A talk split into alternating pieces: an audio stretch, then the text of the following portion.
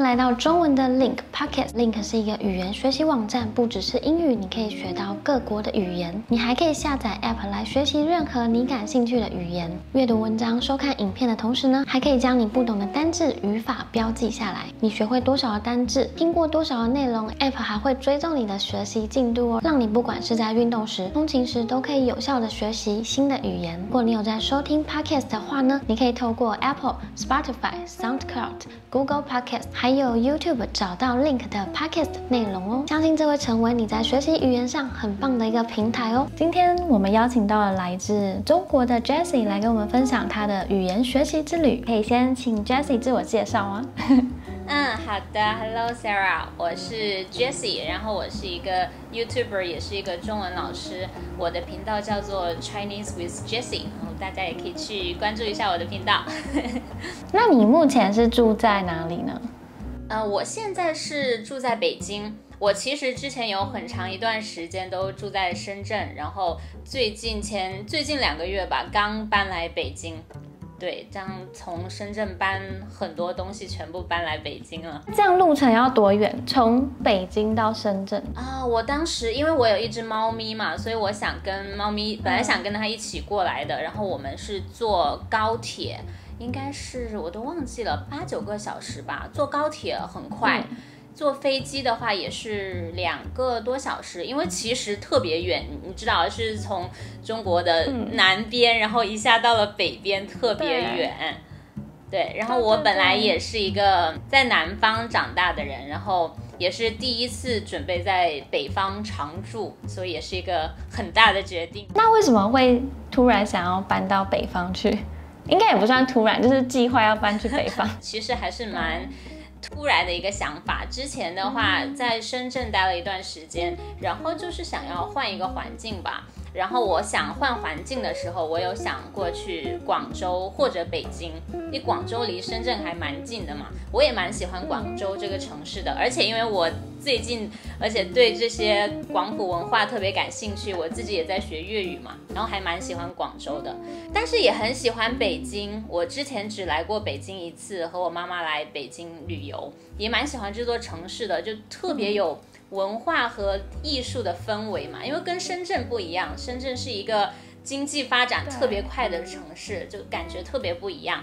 然后最后还是机缘巧合吧，最后在我们深圳的房子快到期的最后可能半个月，我觉得要不我们去北京吧，然后我就来北京了，还蛮突然的。你的工作的话会有影响吗？还是你是线上？可以上一些线上课程，这样。嗯，其实我之前有带线下和线上的，但是可能还是线上的比较多。就线上，其实你在哪里工作都还好，所以对你自己搬家或者选择城市还是蛮自由的。嗯，然后频道的话也是在哪里做都可以嘛。然后其实我自己也做新媒体相关的工作，就其实就是围绕内容创作，然后教中文，都是这个方向的，所以还好不会有太大的影响。因为疫情的关系，很多应该像你刚刚说，如果有。课程的话，应该也都转成线上比较多嘛？对，因为线上的跟线下上课来说不会有特别大的区别，线上也安全方便，你在家里就可以直接上。甚至有的时候我们在同一个城市，然后学生也说，要不老师咱们可以线上嘛？就大家都比较方便。哎，那我想问一下，像因为我有看你的频道，很多都有讲英文的嘛，那你当初是怎么学习英文的？因为我觉得你的英文超好，还好啦。然后在哪边学的？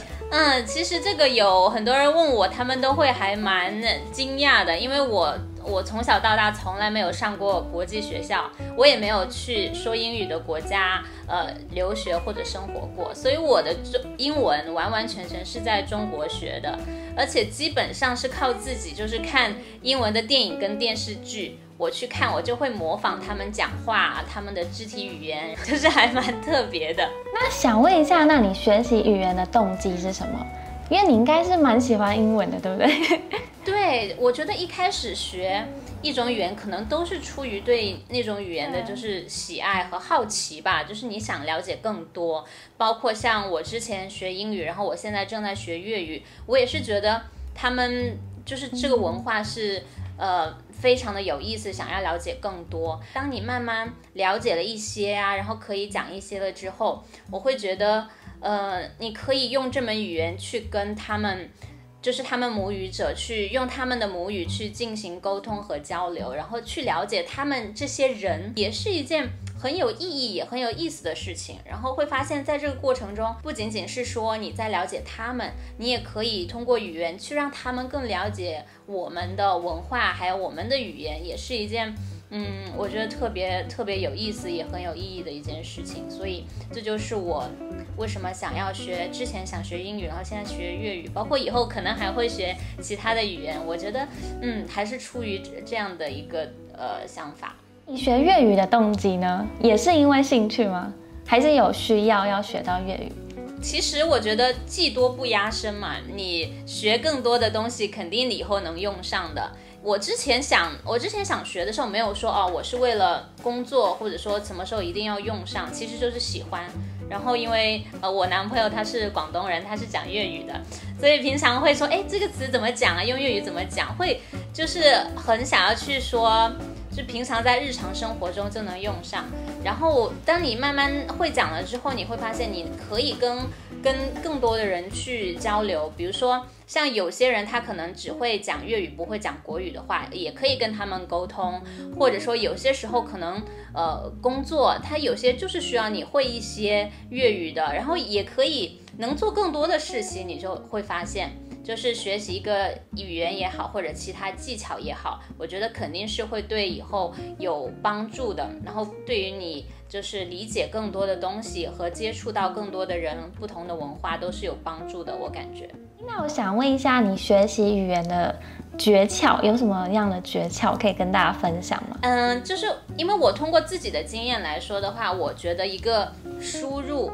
就是要多听，还蛮重要的。不管你是看，比如说电影、电视剧，还是听呃相关的内容，不管是 podcast 啊，或者说听歌呀，就是你要大量的去输入。那这个输入肯定是建立在你感兴趣的基础上。我觉得，如果你不感兴趣，你强迫自己去啊，我今天我一定要学英文，但其实我不喜欢，然后我一定要去逼自己去呃听这些东西，看这些东西，我觉得是效率会非常的低。但如果你自己已经呃很喜欢了，然后有会主动去看，因为我喜欢看这个电视剧，我不管学不学，我都想知道它接下来的剧情是什么，这样子的一个动机，然后去输入的话会比较有效。然后呢，但是就算你对这个比如说剧情感兴趣，你去输入也要是我想说应该是聪明的去听去学。怎么说呢？就是比如说我在看呃电影电视剧的时候。我看到他讲一句话，如果我听到我没有没有听过的，不管是词汇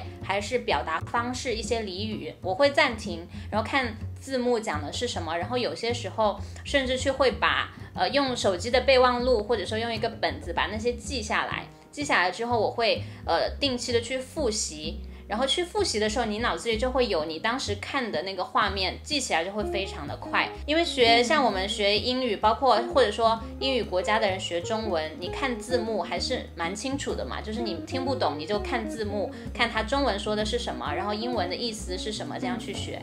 但你知道我在学粤语的时候就有一个问题，因为他们说的是口语的表达方式。但是粤语电视剧的字幕写的都是书面语，就他已经翻译过一次了，就我每次暂停。